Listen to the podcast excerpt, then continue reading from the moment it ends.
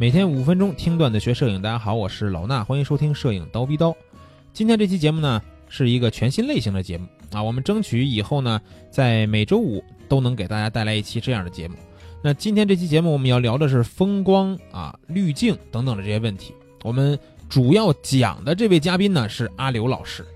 阿刘老师是谁呢？如果你没听说过的话，那你可能对于风光摄影这个领域呢还不太了解。那阿刘老师是我们之前提到的四光圈的一个著名的摄影师，四光圈是一个组合，对吧？然后呢，阿刘老师是旅居在加拿大的华裔的职业的风光摄影师，那出版过一些书书籍啊，而且在二零一二年、二零一三年两度获得了这个加拿大国家地理摄影赛的一等奖啊，也多次。在这个加拿大的摄影艺术协会获得一等奖，加拿大的野生动物摄这个摄影协会呢，职业摄影组也获得过一等奖，索尼世界摄影大赛最优秀夜景作品，美国国家地理旅行者全年最佳图片等等国家级的、国际级的一些荣誉。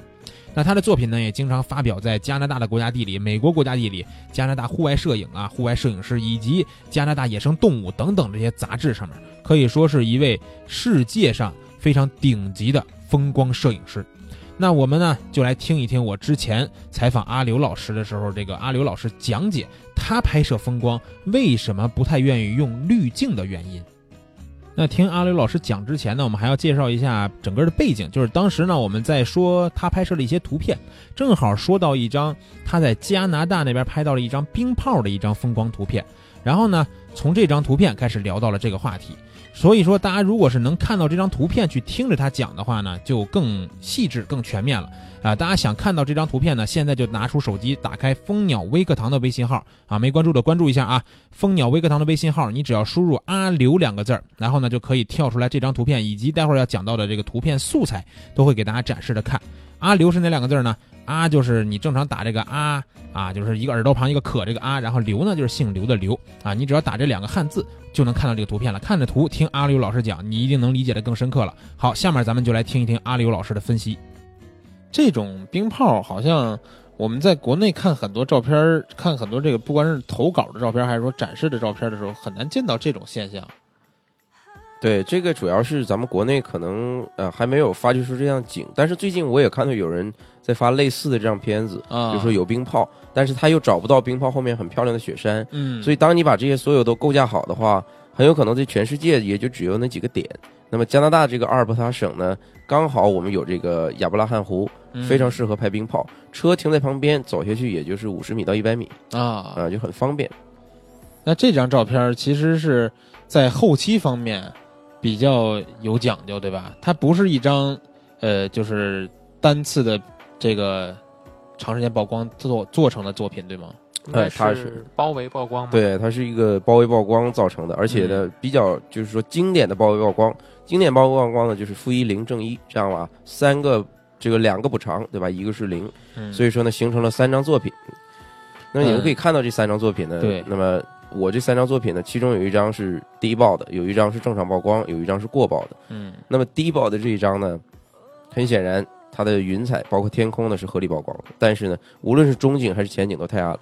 嗯，那么中间这一张呢，应该说是零的那个曝光，但是它无论是天空还是地面都不太合理。天空呢有点过曝，那地面呢又有点黑，那么像这种情况呢，它也还是不能用。然后第三张片子呢就是一个过曝的片子，那过曝的片子就是前景亮啊，但是呢，既然是过曝，那就是天空全曝了，看不到。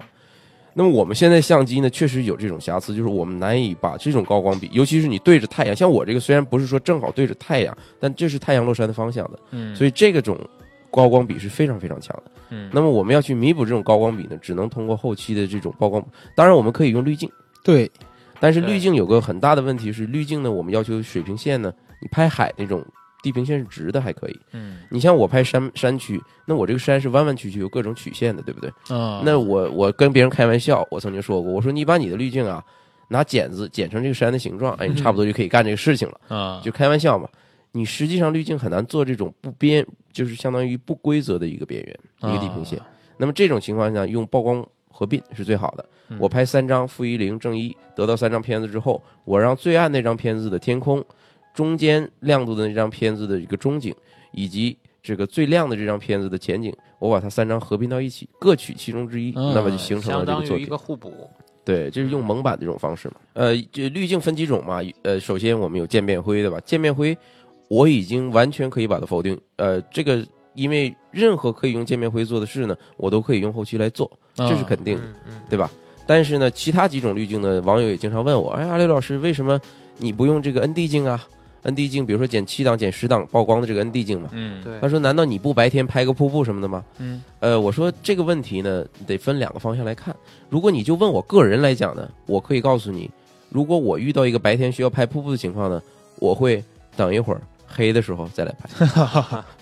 说到这个时候呢，他就无话可说了，因为他说：“哦，那是你是职业摄影师，我是个业余爱好者，我可能没你这么多时间。”他可能走到那儿就看一眼，待会儿晚上就不在这儿了，对吧？是啊，所以我就说，我说，所以要分两个方面来看。另一个方面就是说，我不是一个职业摄影师，我是个业余爱好者。我开车开到这儿了，经过，那我这个天就是亮的，我就要拍这张长跑，怎么办？嗯，那我给他解答很简单，买一个 ND 镜去啊，因为没有这个，你确实搞不了，嗯，对吧？所以说，这是对 ND 镜这个理解。我从来不用任何滤镜，包括 UV 镜，我可能也 UV 镜，除非是那种就是说，呃，反正一块很便宜的放在前面遮挡一下这个镜头刮花嘛，对吧？呃，至于其他东西呢，我因为你看我的拍摄习惯，你能看得出来，我都是日出日落，对吧？所以 CPL 在这儿基本上用不到。CPL 这种呃，就是相当于把反射这个这种白天的这种反射光啊给去掉啊，以及让这种天更蓝啊，颜色更饱和呀。但是我不白天拍片，所以说对我来讲呢，CPL 不用。对，另外就是 CPL 不还是可以把水面的反光去掉，拍水底嘛？我说这也跟我个人习惯有关，我特别喜欢水面对日出日落那种金色、红色光的反光。如果把它滤掉呢，对我来讲呢，又是一个很失败的作品。嗯，所以说呢，我对每一个滤镜我都有一个解释，我为什么不用。那到最后，我就给自己一个最终的解释，也就是完全不用任何滤镜。嗯，其实这事儿啊，我跟你说，就是真的可以给很多。在论坛里边经常留那句话的，就是风光摄影靠滤镜的朋友们，对吧？一个解释。对，通过不管是什么样的方法，现场拍摄，或者是说等这个时机，包括后期用蒙版，我们三张几张的去包围曝光，对，包围曝光去合成，都是可以做到这个效果的，不一定非得要靠各种各样滤镜。有些朋友现在就是很多朋友朋友都会有这个问题，我到底用不用滤镜？嗯，而且就是。换一头吧，我换一个新的幺幺二四，我这滤镜架还得重来一套，然后这个中灰渐变呀什么的就来一遍。对，这投资也不小的，投资不小。嗯嗯，所以对于咱们普通影友啊，我觉得您真的是把这个后期研究明白了，运用好了，也是一个非常好的一个方法。好，听完阿刘老师这个讲解呢，我相信大家也肯定都想啊，以后再也不用滤镜了，对吧？我就用后期。但是我在这儿还要说一下啊。嗯，阿刘老师呢是他自己的创作思路是这样的，也不妨有很多人都会用滤镜去拍摄风光片，对吧？从基础的一些学员来说，我们都了解到大家的后期水平达不到这样的效果，那我们呢可能前期通过滤镜呢还是相对来说比较简单的一种创作方式，所以大家也不要说啊就判断自己用不用滤镜，最起码从这次采访以后呢，我用滤镜是越来越少了，我可能就更多的通过后期去做这种风光片了，啊，但是大家如果想学习更多的这种风光摄影的拍摄技巧的话，现在有一个。这个超级大福利了，可以说是我们的武林老师给大家带来一套风光摄影的课程。最关键的是什么呢？免费啊，八节课全免费。